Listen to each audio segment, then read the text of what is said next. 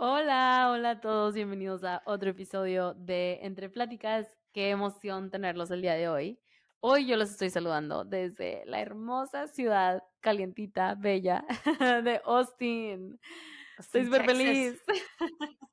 Austin, Texas, baby. Em, y algo que vine para un curso que me emociona muchísimo, pero algo que aproveché para hacer en mi venida a Austin es ir a terapia. Porque yo, eh, cuando empecé a ir a terapia, fue en el 2020, cuando pasó la pandemia. Claro que fue la primera vez para muchos para experimentar como muchos problemas de salud mental o fue un momento eh, particularmente en mi vida en términos de como un parteaguas de decir, ok, necesito más ayuda de la que, claro que ya había tenido pues algunas cosas de salud mental con las que estaba lidiando, pero pues las podía platicar con mi mamá, amigas, este, sola, journaling, leyendo, como que todo ese tipo, pero durante la pandemia fue tanto como que el miedo, el estrés, la claustrofobia, que fue como que creo que me beneficiaría mucho hablar con un profesional para ayudarme en estos temas que yo ya no puedo lidiar sola. Entonces yo encontré y busqué y pasé un proceso largo, que es algo de lo que queremos platicar el día de hoy, porque no es fácil encontrar un terapeuta que te guste, que tenga el estilo de terapia que a ti te beneficia, como que es un tema gigante, no es, no es algo como que one size fits all y, fácil y perfecto. Este, no siempre fácil, pero es una experiencia muy bonita, en mi opinión. Entonces, queríamos platicar un poquito de eso porque sé que Marianne también eh, ve a una psicóloga y queremos platicar un poquito sobre nuestras experiencias, cómo se ve, qué fue el proceso de encontrarla, como que quién debería ir a terapia, por qué, qué tipos hay y pues contestar sus preguntas y nuestras experiencias sobre el tema. Primero, yo te entiendo 100% en lo de la pandemia, porque siento que en la pandemia fue como, ya no hay escape, ya no hay distracciones, ahora sí eres tú solita y a ver cómo le vas a hacer con tus demonios y cómo los vas a acomodar.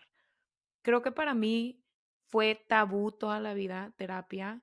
O sea, yo con mi mamá era, yo quiero a terapia, mi mamá de que para qué necesitas terapia. O sea, como que este, este estigma de que la terapia es nada más para la gente que lo necesita, siento que la terapia le sirve a todos. Esa es la primera que yo en mi percepción y lo que he aprendido y lo que he platicado con la gente, todas las personas que van a terapia que yo conozco han sacado algo positivo. Entonces yo creo que la terapia puede ser para todos. Sí hay diferentes tipos de terapia, pero en realidad creo que en la pandemia mucha gente, como tú dijiste, empezó a ir a terapia. Para mí fue un despertar de mi familia. Yo estaba encerrada con mi familia y yo agarré a mi mamá y le dije, muy honestamente, si tú quieres tener una relación conmigo sana, sí, y yo quiero tener una familia sana, una relación sana con mi familia, necesito ir a terapia. Porque creo que hay un tabú en lo que tú decías de que platicar con amigas, platicar con amigos, eh, es algo que me decía mucho mi mamá, ¿para qué necesitas terapia si tienes amigos? Y creo que muchas mamás lo dicen y muchas personas, eh, papás lo dicen, no porque sean malas personas ni porque, o sea, no quieren, no que, quieren que, tengas ayuda. Exacto, no es ese el propósito, sino no lo entienden y es como que, a ver, si vas a ir a platicar y tengo que pagar, pues mejor platica con alguien gratis, ¿sabes? Siento que era esa como que, ¿para qué tienes que ir? Pero me da mucho gusto que nuestra generación está más abierta a la idea, pero también creo que explicarle a tus papás por qué necesitas la terapia de un punto de vista honesto, eh, te ayuda mucho a que comprendan por qué la necesitas o por qué la quieres en tu vida. Y como dice María, es un proceso diferente para cada quien, encontrar diferente terapeuta. Yo también platiqué con varias terapeutas, eh, psicólogas, y al final sentí que con una que está en Monterrey me gustó mucho lo que me dijo y cómo llevaba la conversación y me quedé con ella y también lo hago online. En realidad es una ventaja de tener toda la tecnología, pues hacerlo online y todo el mundo lo debería aprovechar pero estoy 100% de acuerdo contigo, María. Creo que lo primero, o sea, después de decir, en mi, en mi punto de vista, quién necesita terapia, que no es de necesite, pero si no, creo que a todo mundo le serviría, es cómo se ve una terapia en nuestra experiencia. Queremos decir también que esto no es universal. Creo que las terapias no son iguales todas, son diferentes, hay diferentes estilos, pero podemos platicar un poquito de cómo es una sesión tuya y cómo es una sesión mía y la podemos comprar. Digo, nunca hemos platicado esto, no tiene que ser exactamente lo que digas tú en tu terapia, pero más o menos cómo empieza y cómo se desarrolla para ti. Sí, eh, es más algo muy interesante porque yo cuando, bueno, para empezar, cuando encontré a mi terapeuta, em, yo lo hice a través de la escuela. Entonces eso, eh, si eres un estudiante en carrera, usa tu universidad porque normalmente hay oficinas de salud mental o de medicina y ahí puedes hablar con alguien que te puede referir a un terapeuta ya sea dentro de tu escuela o fuera. Y yo en UT tuve la oportunidad de hablar con alguien y decirle, estas son las cosas con las que estoy batallando, eh, yo preferiría a alguien del género femenino, alguien más joven, que, que entiende un poco más como em, de dónde vengo, mis pensamientos. Entonces yo tenía como que esta lista de cosas que dije, estas son cosas que a mí me gustaría trabajar en terapia. Y yo soy una persona muy, creo que consciente en el sentido de que sé dónde estoy, dónde necesito un poco más de ayuda. Sé dónde, qué son, cuáles son las áreas de mi vida que me gustaría como que platicar más en terapia. Y eso me ayudó mucho para encontrar a alguien que tuviera esas mismas áreas de como de experiencia em, y así pude encontrar a alguien. Entonces, les recomiendo eso porque así es como lo encontré yo, pero sé que literalmente buscando online, buscando con tus diferentes, o sea, con tu médico, Em, te lo puede referir un amigo, también sé que, o sea, por ejemplo, si eres, si, si tienes una iglesia o estás en una religión, también puedes hablar con alguien que esté dentro de tu, de tu iglesia que, no sé, que tenga la misma religión, como que hay diferentes, tantos diferentes tipos em, que los puedes buscar em, dependiendo de qué es lo que quisieras tú trabajar. Entonces, ya hablando de eso, yo veo, o sea, empecé durante la pandemia viendo a alguien como cada semana y luego me moví a una semana sí, una semana no, y ahora ya veo a mi terapeuta como una vez cada tres semanas, una vez al mes, y así lo he movido porque ya íbamos más tiempo platicando y trabajando juntas, que ahora ya no es tan frecuente eh, cuando, la, cuando la quiero ver, ¿verdad? Em, porque a lo mejor tenía menos cosas que hablar o no se acomodaba con mi horario. Entonces es la primera cosa, que no hay una manera correcta de ver a, ver a alguien. O, sea, o sea, muchas veces a la semana, una vez a la semana, cada dos, cada tres, cada cuatro. Eso se va a acomodar a tus necesidades. Entonces, así es como ha sido la mía. Algo muy importante que tú dijiste es, no hay manera correcta de ir a terapia y es lo que tú necesitas. Terapia es para ti. ¿ok? No es, no es que sea como que le tienes que cumplir algo a tu terapia, a terapeuta, tienes que hacer ciertas cosas. Yo conozco a gente que en su terapia le mandan tarea y a gente que no. Mi terapeuta me preguntó, ¿te gusta que te mande tarea? Y yo honestamente le dije, no, gracias. ¿Sabes? De que cosas muy prácticas no me gusta hacer, o a veces sí. A veces le digo, bueno, sí puedo hacer un ejercicio. O sea, tú vas viendo lo que necesitas, pero la terapia es para ti no para nadie más. Entonces creo que esa es la primera, no te sientas mal si no te gusta algo de tu terapia, lo puedes cambiar o puedes pedir lo que necesites con tu terapeuta y si no te sientes cómodo o cómoda, yo te alentaría a buscar a alguien con el que puedas ser 100% honesto. Y también otra cosa que es muy importante saber de terapia, y esto es como que conocimiento público, pero creo que vale la pena recalcarlo, tu terapeuta no le va a ir a contar a nadie más lo que tú le digas. Ellos tienen un código de ética, ellos no pueden decir nada más. Y siento que muchos papás a veces es como que vas a ir a decir todos nuestros problemas de familia y luego ya los van a andar diciendo en la sociedad. Y es como que, no, tu terapeuta no va a decir nada porque no puede, ¿sabes? o sea, no, no, no puede. Entonces, creo que eso también que te sientes a gusto en que puedes decirle lo que tú quieras y no hay repercusión. Es que siento que eso es delicioso porque es como que nada más sacar lo que está de tu subconsciente o tu consciente o lo que quieras y no hay repercusiones. Es como que un dump your shit. Sí. Sí, o sea, yo lo platico como mis sesiones como stream of consciousness. O sea, literalmente lo que estoy pensando va saliendo.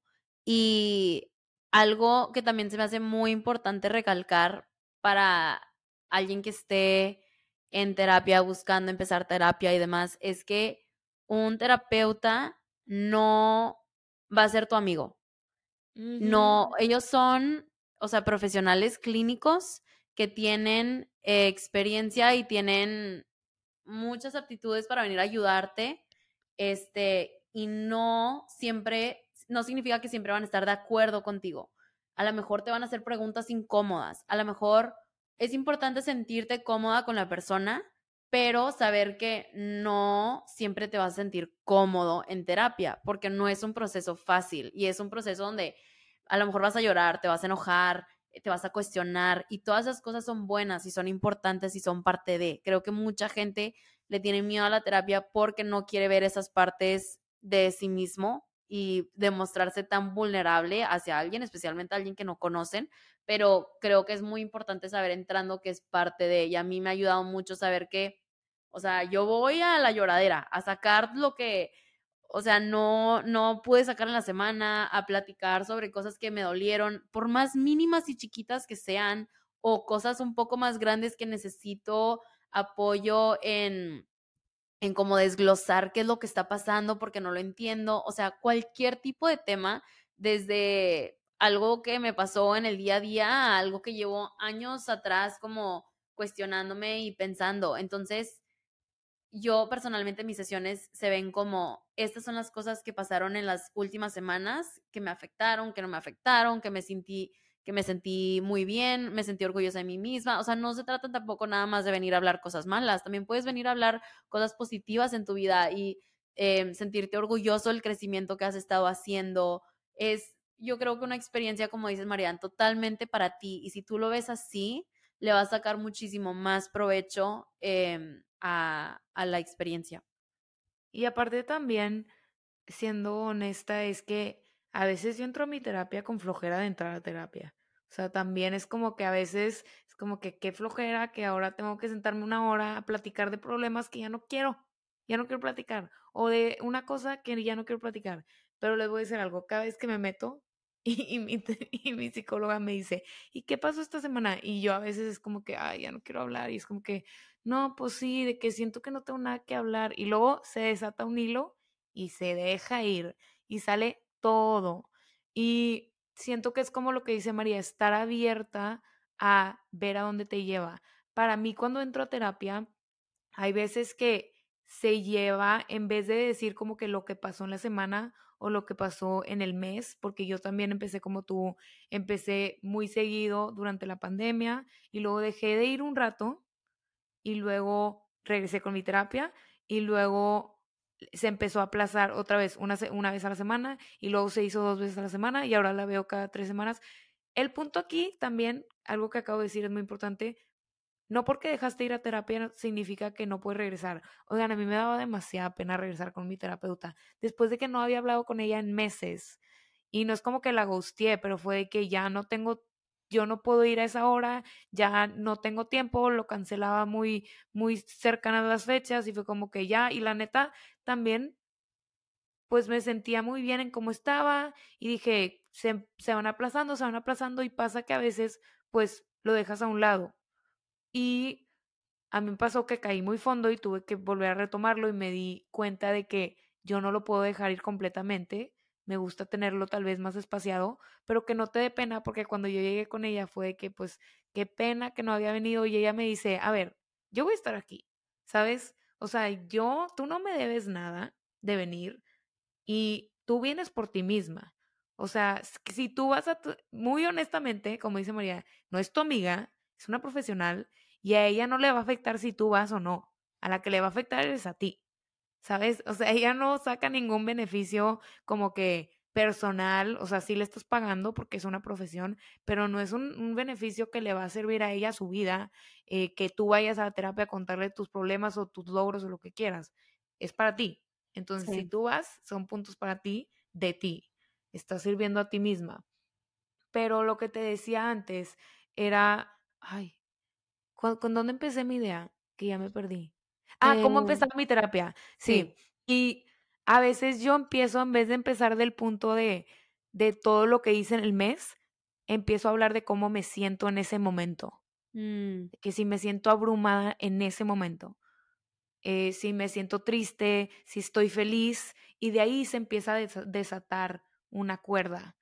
Porque a veces sí decía de que, güey, pues no tengo nada que hablar. Entonces me, me enfocaba en el presente, pues ahorita me siento así y siento que no tengo nada que hablar, o sea, una vez sí le dije, perdón, pero es que siento que no tengo nada que hablar. Y de ahí se fue todo. Y al final me dijo, ¿cómo que no tenía nada que hablar? y se empezó a sacar de la risa. Sí, eh, aparte te lo sacan. O sea, te lo sacan. Sí, uy, y una vez estaba hablando. Que ahí, digo, por algo son profesionales. O sea, sí, uy, una vez estaba hablando con una amiga de, de terapia. Y, y, le dije, es que yo te lo juro que no le puedo esconder nada a mi terapeuta. Tipo, todo me lo saca, como serpiente, no sé qué. Y, y mi amiga de que, güey, yo también, yo también, de que pretendo que estoy bien y ella sabe que no estoy bien. Y yo que sí, o sea, neta, porque muchas veces creo que todos creamos este, como que para defenderte socialmente de, de la gente, de que esta barrera, ¿sabes? Y es normal, vamos con este como que esta máscara que para que no nos lastimen y a veces está bien usarla en la sociedad para poder seguir adelante, pero con tu terapeuta, ella está entrenada a saber cómo se ven esas máscaras. Entonces, ella te ayuda a quitártela para que tú te conozcas. Siento que es una manera muy padre de verlo. Ella te está ayudando a tener claridad hacia ti, a que te quites esa máscara y digas, verdaderamente detrás de todo este condicionamiento social que tengo, esto soy yo y me estoy descubriendo a mí. Sí, es que literal es su trabajo y es impresionante porque tú puedes pensar que no lo necesitas, pero siempre te puede beneficiar, como decía Marian. Y a lo mejor no, en este momento de tu vida no es una prioridad para ti y está bien, ¿verdad? O sea, no es que todo el tiempo tenemos que estar constantemente de que es que cómo puedo desatar mis traumas y mejorar y ser la versión más consciente y mejor de mí misma. O sea, sí, chido, pero también es mucho trabajo y es muy desgastante. O sea, yo, si voy a ir a terapia, necesito tipo darme tiempo antes, darme tiempo después para como que prepararme, porque sé que voy a estar súper en mis emociones, súper en mi cuerpo, súper como que sensible y realmente no es algo viable que tipo, ay, deja, voy a terapia y de aquí me voy a ir a hacer no sé qué el trabajo y luego tengo, o sea, como que tienes que darte espacio para hacer este tipo de cosas. Entonces, está bien y es normal que no, que en este punto de tu vida o en algún punto de que no sea una prioridad para ti. Pero sí saber que siempre está ahí. Y como decía María, no importa si en, en un momento no lo estás haciendo, si nunca has sido, si quieres empezar, no importa cuántos años tengas, siempre te va a beneficiar. Y como hacemos inversiones en las cosas que son importantes para nosotros, como el tiempo social, pasar tiempo con nuestras amistades, este, no sé, tus hobbies, tu educación. Creo que ir a terapia es simplemente otro, como otro camino, otra inversión en tu salud em, que puedes hacer, como vas al doctor, este, como vas a hacer ejercicio y sé que e, es, algo que cuesta dinero, ¿verdad? Entonces no es una comodidad que es accesible a todo el mundo, pero sí sé que si tienes la oportunidad financieramente para hacer ese tipo de inversión es algo que realmente vale la pena y que hay muchos lugares que trabajan con tu seguro, que trabajan con tu universidad, que trabajan este, con precios más este, ajustables a, tu, a tus a tus ganancias, demás. Entonces, sí hay maneras de hacerlo.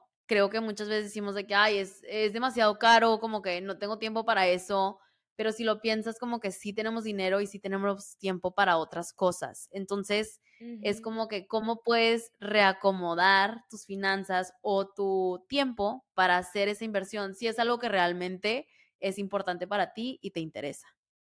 Sí se puede. Y aparte, y me encanta cómo lo dices como de, de, inversión, porque si empiezas a arreglar una, o sea, si te empiezas a arreglar a ti, va a venir demasiado beneficio en otras partes de tu vida.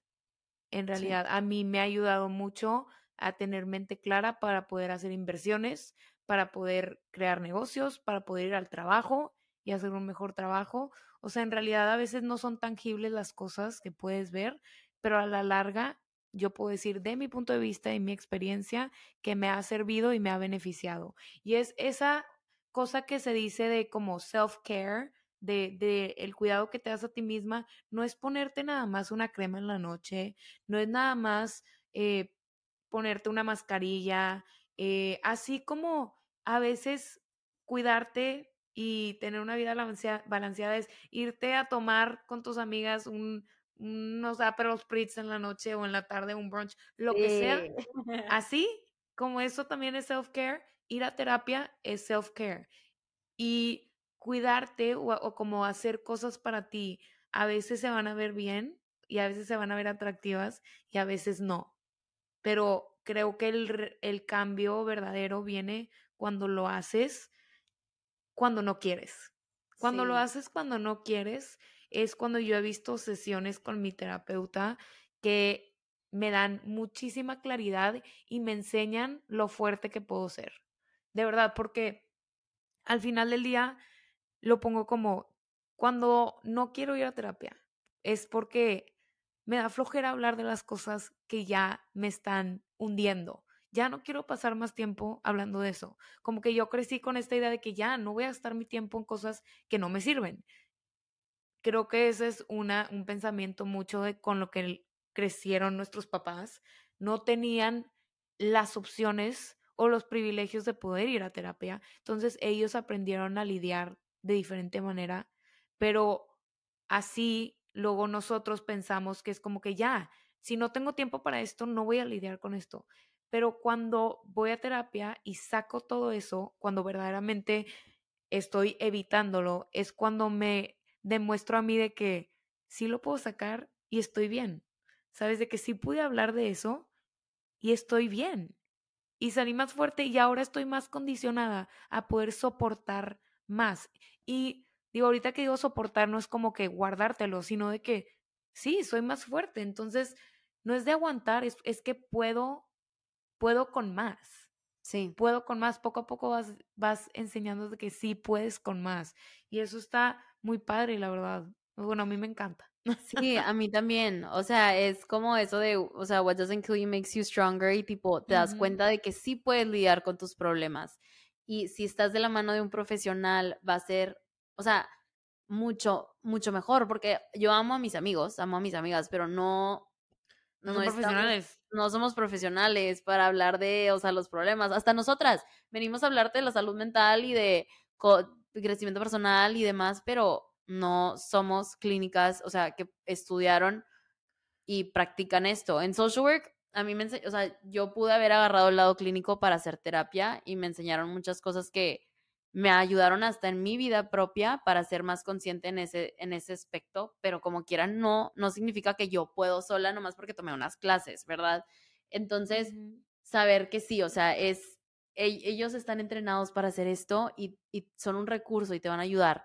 Y algo que me resonó mucho de lo que dices es como que te ayudan a lidiar con todas estas emociones muy abrumadoras y te dan como los las herramientas para lidiar con ellos. Algo que yo he hecho con mi terapeuta es como, ok, nos vemos una vez cada no sé cuántas semanas y hablamos de estas cosas. Cool, pero ¿qué vas a hacer cuando no me tengas a mí para hablar? Entonces, yo con mi terapeuta personalmente hicimos una lista de cosas que a mí me ayudan, no sé, cuando me estoy sintiendo ansiosa, como ir a caminar, marcarle a ciertas personas que sé que siempre me van a escuchar, ayudar sin juzgar, eh, hacer journaling, que es algo que me ayuda así tipo a sacar todas mis, mis ideas o mi overthinking y ponerlas en una hoja y olvidarme de ellas, este, tomarme un té, como que he platicado un poquito de esta lista de recursos que yo tengo, pero mucho, y yo sabía que los tenía,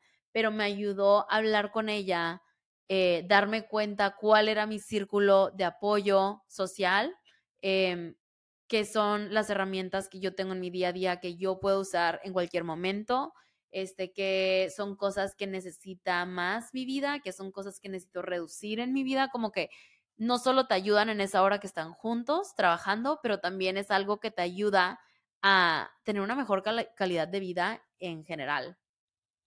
Claro, aparte creo que un tabú de los psicólogos es que te quieren amarrar para siempre y para que les pagues para siempre.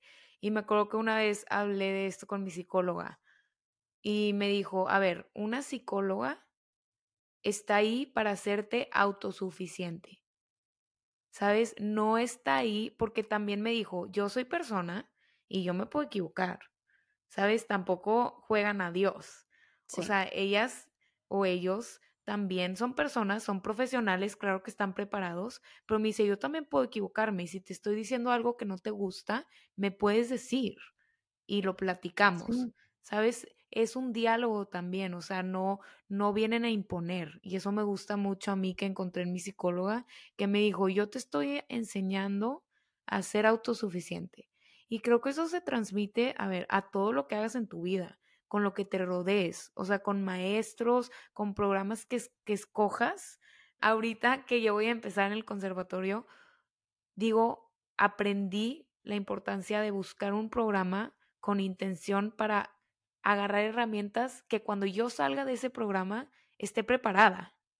Y eso es un psicólogo. Es para que cuando tú salgas de esa sesión veas herramientas, como dice María, que te van a ayudar a lidiar con tu vida el día a día, ¿sabes? O cuando vengan problemas más grandes o problemas más chiquitos, cualquier cosa. Eso es una psicóloga, para que cuando si no la puedes ver en una semana o dos o tres o un mes, tú tengas las herramientas que necesitas para seguir adelante tú solo o tú sola. Ese es su propósito. Y está padrísimo que están entrenados. Y está muy padre que tú puedas llegar a conocerte de diferentes maneras, a poder expresarte como la sociedad no nos deja y a veces está mal visto y a veces también no podemos. O sea, no es nada más que tú escojas ser la, la, mejor persona siempre o que vayas ahí a hablar de tus problemas tipo, no sé, que te sientes mal y triste. A ver, a veces yo veo, yo voy y le digo, es que le quería mentar la madre a alguien, ¿sabes? O le quería gritar y le quería, o sea, es enojo también. No es nada más viene de vengo triste, es, son todas las emociones. O sea, puedes ser completamente tú y, como decía, sin repercusiones, porque se vale sentir esas cosas. Creo que va mucho al no ignorar tus emociones, no las guardes. Con tu psicóloga las puedes expresar y las puedes dejar ir para que en realidad no haya repercusiones en tu vida. Y eso es increíble. Y eso es lo más bonito, que es, vienes, vienen ellas de un lugar, o bueno, ellos, de un lugar de no juzgar y saber que puedes entrar y decir cualquier locura y están para escucharte. De verdad, o sea, las cosas que yo he llegado a decir, digo de que eso es un pensamiento normal y dicen, sí, lo he escuchado de muchas personas, ¿sabes? O sea, sí. te lo juro. me ha pasado, me ha pasado. Pensé esto, no sé qué también está, está eso y me dijeron de que lo he escuchado de muchas personas, de que tranquila. Exacto. Y ellos también pueden usar sus experiencias para crear un sentido común. Yo, por cosas por las que he pasado, les he platicado de que esto le ha pasado a otras personas, has hablado con otras personas que se sienten así y también te pueden platicar eso, no te van a decir de que, ay, fulana de tal vino y me contó, claro que no, no es un chisme, pero sí pueden usar de sus experiencias y de sus diferentes clientes como para platicarte a ti y ayudarte a sentir que no estás solo y que no eres la única persona sintiéndose así. Me encanta eso que dices, me encanta porque me ha pasado. Es de que estoy loca o, esto es tipo normal y me dice, es súper normal, Marian. O sea, yo esto y a veces me da ejemplos y me deja con mucha paz porque me hace sentir en comunidad. Em, no te sientas con la presión de esconder de que es algo que quieres, que estás buscando, si quieres empezar terapia o si estás en terapia.